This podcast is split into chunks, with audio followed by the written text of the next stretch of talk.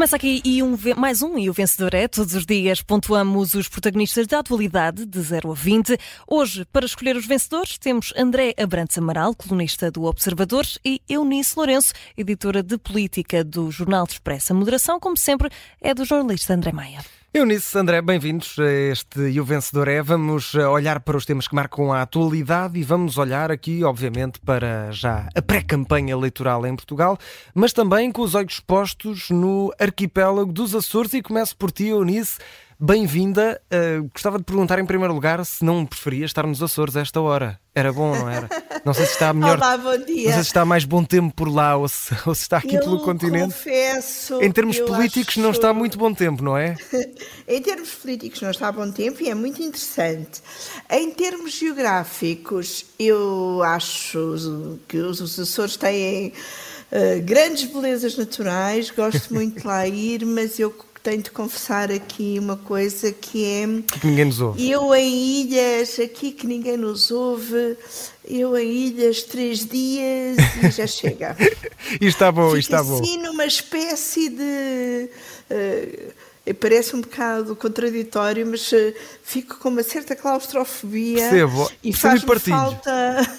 Olha, ainda bem. Temos, temos de fazer uma, um retiro espiritual aos arquipélagos é, para ver é, se ultrapassamos flores, esse trauma. Nas flores que eu ainda não conheço. É isso, é isso.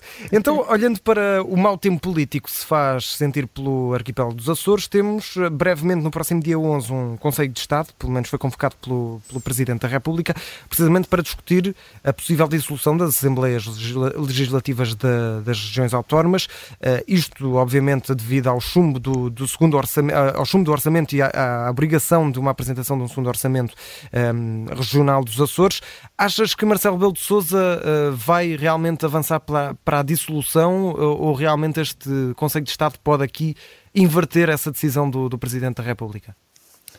Eu acho que vai avançar para a dissolução e a convocação do Conselho de Estado é o sinal disso mesmo, porque um, as audições acabaram por surpreender, uma vez que os partidos que integram uh, uh, o governo regional, PSD, CDS e PPM, acabaram por, uh, uma semana depois do chumbo do orçamento, dizer que afinal não adianta apresentar um segundo orçamento. A apresentação do segundo orçamento é uma possibilidade do Estatuto Regional, mas não é uh, obrigatório.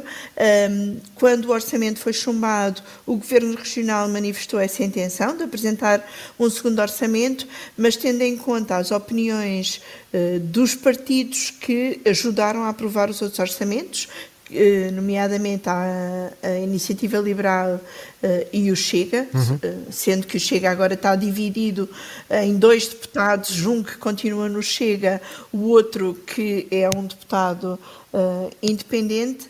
Ehm, portanto, tendo em conta as posições manifestadas por esse partido, perceberam que não adiantava apresentar um segundo orçamento e acabaram por, à saída de Belém, dizer então o melhor é irmos para eleições e irmos para eleições o quanto antes.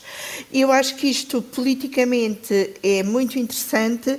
Hum, Achas que é política pragmática? Está, hum, é política pragmática e é política que hum, não se está a passar só nos Açores, tem de ter uma leitura uh, nacional. E, aliás, uh, Nuno Melo, em entrevista ao Expresso, esta semana dizia isso mesmo, que os Açores têm sido uma espécie de ensaio que depois podem, podem ter reflexos nacionais e, e acusava o, a IEL e o Chega de serem uh, parceiros pouco confiáveis e terem mostrado isso uh, nos Açores. Portanto, os Açores foram uma, uma experiência uh, de geringonça ou de aliança à direita que não conseguiu garantir uh, uma legislatura.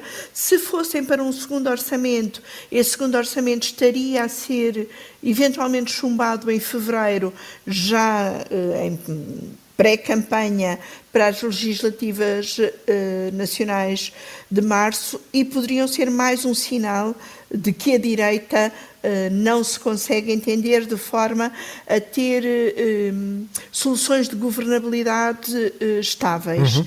Indo para eleições mais cedo, ajudam a uma clarificação um, e, aliás, é também muito sintomático que peçam essa coligação PSD, CDS, PPM peça para que as eleições sejam mais cedo uh, possível e tentarão uh, que os partidos nacionais, nas eleições depois de 10 de março, não tenham os efeitos daquilo que aconteceu nos Açores, mas eu parece-me bastante óbvio que o que aconteceu nos Açores não vai ficar só nos Açores. E que quem é o teu vencedor neste, neste caso e que nota é que dás?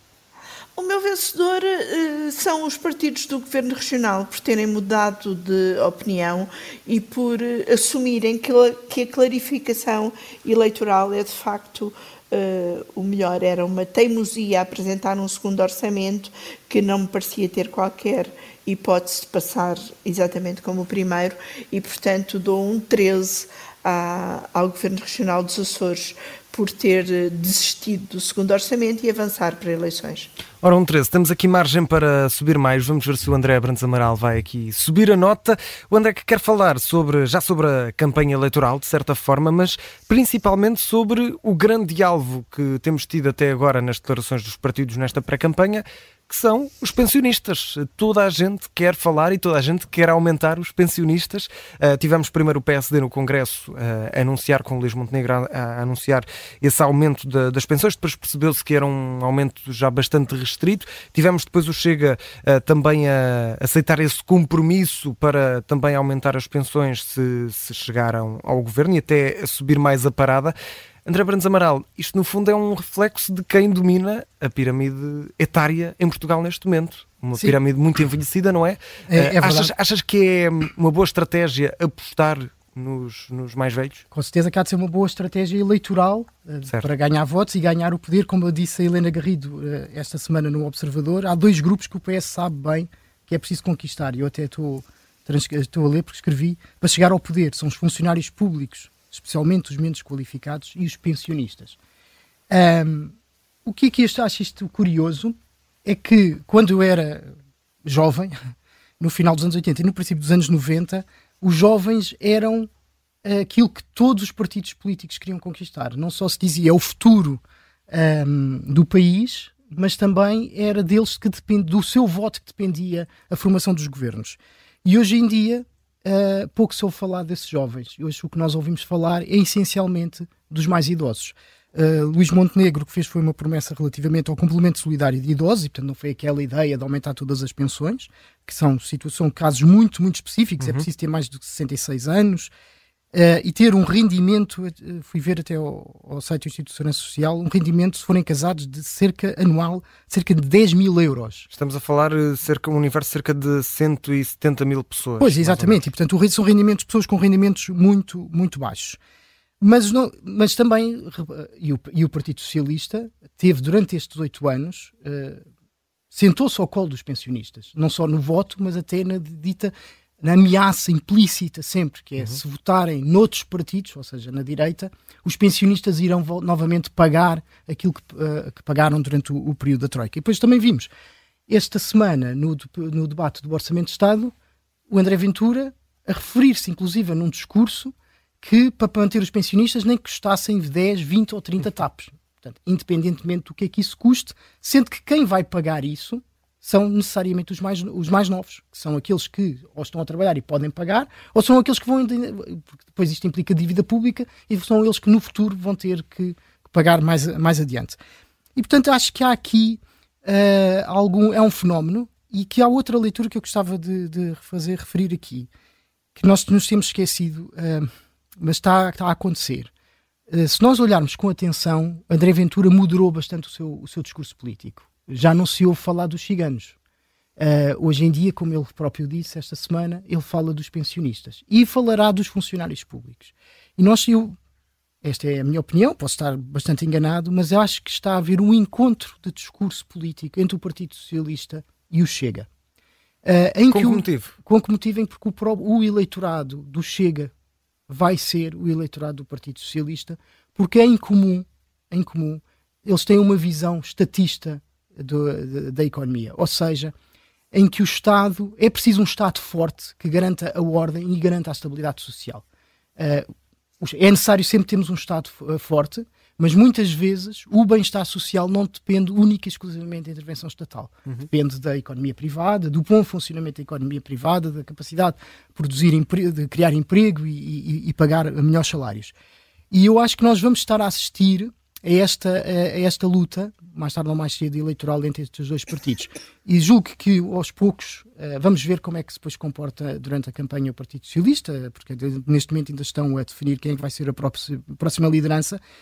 Mas uh, aquilo que nós estamos a ver é uma subida do Chega nas intenções de voto, mas nós já não estamos a ver aquela queda do Partido Social Democrata. Então onde é que o Chega está a ir buscar votos? E eu julgo que está aí buscar votos ao Partido Socialista. Uhum. E o Partido Socialista tem sempre esta questão com a justiça, uh, que já, já é recorrente, e pergunto-me se o eleitorado tradicional do Partido Socialista não chegará a uma altura em que se começa a questionar que para a sua proteção uh, de emprego e de bem-estar, o que é perfeitamente legítimo que as pessoas, que as pessoas acabam por votar naquilo que é o interesse do país, mas também naquilo que são o interesse imediatos, que é, como, é, como é perfeitamente natural em democracia vejam e ponderem qual é que é o partido político que está em melhores condições de lhes dar essas garantias. E eu julgo que André Ventura está a começar a fazer essa leitura. Uh, e vai caminhar nesse sentido. Mas isto sou eu, naturalmente, é uma opinião minha, claro. é uma perspectiva minha, mas eu julgo que isto poderá e olhando para Olhando para tudo aquilo que disseste, quem é que é o teu vencedor, por enquanto, desta luta demográfica? Eu, eu, daria, eu daria aos pensionistas uma nota uh, 13, uma, porque na medida em que eles conseguem estar uh, determinar o discurso político. Uh, mas aquilo que eu gostaria de dar era, era uma nota, essa nota positiva, mas aos, à classe política por ter outra capacidade de visão que fosse além disso. Mas, naturalmente, esta é a questão. A democracia implica isto, implica que as pessoas, os partidos políticos se apresentem a votos para a realidade que, que existe. Uhum. Agora, é preciso não esquecer uma coisa, que a realidade é que nós vamos ter cada vez menos pessoas para pagar o bem-estar do maior número. E se nós não podemos estar a subcarregar daqui para a frente, continuar a subcarregar este número cada vez mais reduzido de, de, pessoas, aliás, que se nós olharmos para a maioria dos jovens, não é a maioria, mas muitos deles acabam por sair do país e migrar porque querem ganhar mais dinheiro. Eunice Lourenço, pegando aqui na, na deixa do, do André Brandes Amaral, uh, vamos olhar para a liderança do, do PS, vamos olhar para uh, essa campanha, essa uh, campanha dentro de outra campanha que está a acontecer dentro do, do Partido Socialista, é aqui uma matriosca de, de campanhas eleitorais. Um, olhando para aquilo que disse agora o André Brandes Amaral, quem é que é o líder que pode ser mais útil aos pensionistas ou pode ajudar o PS a ganhar mais esse voto dos pensionistas, essa luta demográfica de que o André Brandes Amaral uh, falava agora? Eu acho que se pensarmos num leilão eleitoral, parece-me que é Pedro Nuno Santos, não tanto pelos pensionistas, mas pela reposição completa de carreiras na administração pública, porque de facto parece que os partidos, eh, sobretudo os partidos do centro, eh, ganham eh, as eleições uh, muito no, entre o eleitorado dos pensionistas e o eleitorado da, da função pública e Pedro Nuno Santos faz, faz essa promessa uh, na sua moção. Uh, mas ainda aqui a propósito de promessas e do que o André estava a dizer, uh, ele estava, estava a ouvi-lo e estava a, a lembrar-me de uma outra entrevista que o Expresso tem esta semana ao presidente da CIP, Armindo Monteiro, que diz criticando que os partidos uh, tentam fixar uh, clientelas eleitorais de baixo custo. Uh, os partidos, em matéria de campanha, dirigem promessas, sobretudo para essas faixas que têm muitos eleitores, mas que de certa forma são de baixo custo, que com promessas. E os pensionistas de... entram aí, na tua opinião, nisso? Entram no sentido não são propriamente de baixo custo, porque depois são custos a longo prazo, tal como os funcionários públicos. Claro. Mas os partidos parecem-me muito virados para fazer promessas para, para esses setores, professores, médicos, outros funcionários públicos, pensionistas, e não tanto em fazer uh, uma proposta de país de futuro, uma, uma visão estratégica de que país queremos ser daqui a 5, daqui a 10 anos. Uhum. Uh, portanto, o objetivo parece ser só ganhar eleições e não criar uma sociedade mais moderna, um, uma economia mais estável e ao mesmo tempo mais dinâmica daqui a 5, 10 ou 15 anos. E deste ponto de vista, a campanha um, dentro do PS um, é também uh, uma campanha que, ainda que eu acho positiva, porque uh, acho muito bom que existam uh, três candidatos, nós tendemos a falar apenas de dois, não nos podemos esquecer uh, que há um terceiro, que tenham moções em que há opções uh, diferentes. Uh, nomeadamente uh, no que fazer com os funcionários públicos, e Pedro Nuno Santos aí rompe com o que tinha sido uma linha vermelha de António Costa, que sempre disse que não havia condições para uma reposição total de todas as carreiras da, função, da função pública. Portanto, ainda que seja positivo haver três candidatos, haver moções que mostram algumas diferenças. Um, estamos apenas no combate por clientelas uh, eleitorais uhum. e ainda sem uh, uma grande visão de futuro. Mais um exemplo, uh, José Luís Carneiro promete um pacto para a justiça, um pacto eleitoral, mas um pacto eleitoral no sentido de revisão do sistema eleitoral, mas depois não diz o que é que propõe exatamente para a revisão do sistema eleitoral? O Pacto da Justiça fica por algumas ideias mais ou menos uh, vagas. Acho que era importante uh, discutir mais ainda uh, o que é que pretendem fazer. E nesse sentido, que é o teu vencedor até agora na, na campanha, na luta, na corrida para a liderança do PS? O meu vencedor é a própria corrida e a própria campanha. Esta não esperava, e, portanto... agora apanhaste. e portanto dou um 12 uh, eh, à campanha e às moções e a haver disputa no PS, apesar de não de gostar que, que as propostas fossem ainda mais claras uhum. e apesar de não haver debates. Uh, Eunice, já que estás lançada e porque só temos apenas 5 minutos, ainda quero ouvir o André Brandes Amaral sobre Henry Kissinger, que morreu aos 100 anos durante esta semana. Vamos muito rapidamente ao futuro eh, de PSD e também de CDS-PP. Isto porque continuamos a ouvir falar sobre uma possível coligação pré-eleitoral. Tivemos eh, no dia de ontem a entrevista de Assunção Cristas ao Observador. Considerou que é um caminho possível essa, essa coligação. Tivemos também Luís Montenegro em entrevista à SIC eh, a dizer que está aberto a, a falar, a dialogar, a ponderar essa coligação pré-eleitoral com o CDS, mas também com os independentes. Como é que achas que a relação entre PSD e CDS parte para esta campanha e, e se há condições realmente para haver esse entendimento? Eh, eu penso que há hum, eh, condições, apesar de haver muita hesitação eh, no PSD. Esta foi sempre uma relação eh, um bocado desigual entre estes dois partidos. O CDS agora aparece aqui numa posição fragilizada porque não tem lugar no Parlamento e parece que está a pedir a coligação, mas por outro lado vai dando mostras eh, de como tem bons quadros, de como consegue unir os seus ex-líderes e eh, manifesta-se ao mesmo tempo disponível para ir a votos eh, sozinho. Contudo, o CDS precisa de uma, de uma uh, decisão mais rápida por parte do PSD do que aquilo que são os interesses do PSD, que uh, Luís Montenegro admite coligação com o CDS, mas parece sobretudo apostado em querer mostrar uh, que consegue ir aos independentes e até a independentes eventualmente descontentes com o PS. Uhum. Portanto, esta relação tem sempre alguma tensão.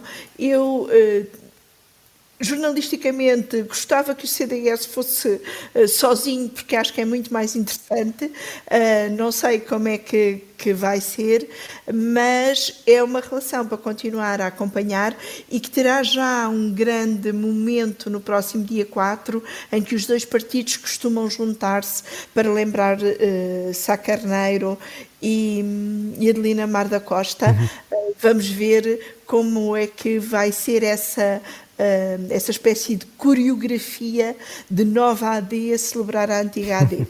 então, e que é o teu vencedor? O meu vencedor é o CDS, com uh, um 14, por dar prova de vida ainda que esteja tão, eh, que esteja tão fragilizado. Vamos ver se essa prova de vida depois se materializa ou não com um regresso ao Parlamento. Vamos uh, esperar para ver. Agora. Vamos olhar para alguém que desapareceu durante esta semana e, e fechamos contigo, André Brandes Amaral. Vamos falar sobre uma figura controversa, uh, adorado por muitos, odiado por, uh, por muitos também. Uh, Henry Kissinger morreu esta semana aos 100 anos de, de idade. Estamos a falar de alguém importantíssimo na altura da Guerra Fria, grande, vamos dizer, obreiro das relações entre China e Estados Unidos da, da América. o que é que sai o que é que fica deste, deste legado de Henry Kissinger para ti, André? E se também esperavas as reações que, que, conseguimos ver durante esta semana, não só lá fora, mas também cá em Portugal? É, há uma coisa que se costuma dizer: é que quem não, não tem inimigos nunca viveu plenamente. É, e Kissinger e, então viveu. Terá, sim, viveu de uma forma prática, viveu sim. de uma forma plena. Aliás, uh, mas há uma coisa que as pessoas esquecem e o que Kinsey viveu, ele viveu a experiência nazi enquanto judeu na Alemanha. A família dele, praticamente toda, foi morta em campos de concentração. Uhum. Só ele, o irmão, o pai e a mãe é que conseguiram sobreviver porque a mãe fez por isso. Ou seja, ele tinha uma enorme admiração pela mãe porque a mãe era uma mulher extremamente pragmática e muito inteligente. Uh, e foi ela que fez tudo para os tirar da Alemanha. O pai era um podemos dizer, uma pessoa ingênua. Era, um, era uma boa pessoa. E o que Kissinger viu foi que todos aqueles que foram ingênuos morreram em campos de concentração. E, portanto, o Kissinger, ao, ao, ao ver isto, e depois que era um grande conhecedor de história e europeu, nunca deixou de ser europeu, hum, e sempre foi norte-americano, portanto, ele conseguiu fazer esta, esta junção. Uhum. Ele se nutriu uma grande desconfiança pela natureza humana mas confiava demasiado na racionalidade, principalmente na sua racionalidade. Tal pragmatismo também. Tal também. pragmatismo. Isto foi muito importante para ele, para, para toda a ação dele, e para o bom e para o mal. Ou seja, o bom ele conseguiu fazer as ligações todas, ou seja, que consequências é que as relações dos Estados Unidos da América na China poderão ter com o Vietnã e em Moscou? O que é que a, a, paz no Médio Oriente entre Israel, a Síria e o Egito, que consequências poderão trazer na Guerra Fria, etc. Mas também teve algumas falhas, e uma delas foi em, em, em Portugal, uh, porque tá, cá está, ele não acreditava na natureza humana, ele não acreditava no comportamento de massas e ele assustou-se com o que viu em Portugal depois do 25 de Abril. Mas também é verdade que se corrigiu, ou seja, no sentido, ele nunca impediu que os Estados Unidos da América apoiassem uh, as forças democráticas, de, de, não comunistas, nomeadamente Mário Soares. Uh, tal como ele também errou, novamente, quando viu a, guerra na Ucrânia a ser perdida pelos ucranianos, ele disse que tem que se fazer um compromisso, mas quando ele percebeu que havia resistência, nesse sentido, ele também se corrigiu e, e mudou a sua atitude. Uh, ele também foi uma pessoa extremamente, muito, porque era influenciada pelo Clausewitz, que era aquele general prussiano, que disse que a guerra é a continuação da política por outros meios. Ou seja, a guerra tem de servir a política. E a partir do momento em que a guerra deixa de servir a política, ela deve ser parada.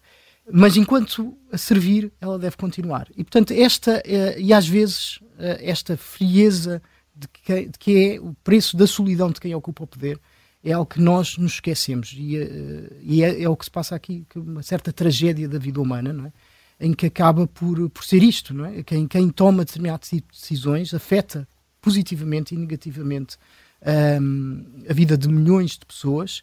O que Henry Kissinger fez muitas vezes foi procurar a paz a um nível mais mundial possível, num equilíbrio que impedisse, numa Guerra Fria, que os dois blocos principais, soviético e norte-americano, entrassem em confronto. Isso e... às vezes implicava guerras em locais que nós podemos lamentar, é verdade, mas esse é o que eu estava a dizer, faz parte da tragédia daquilo que todos nós somos. E, e é o teu vencedor?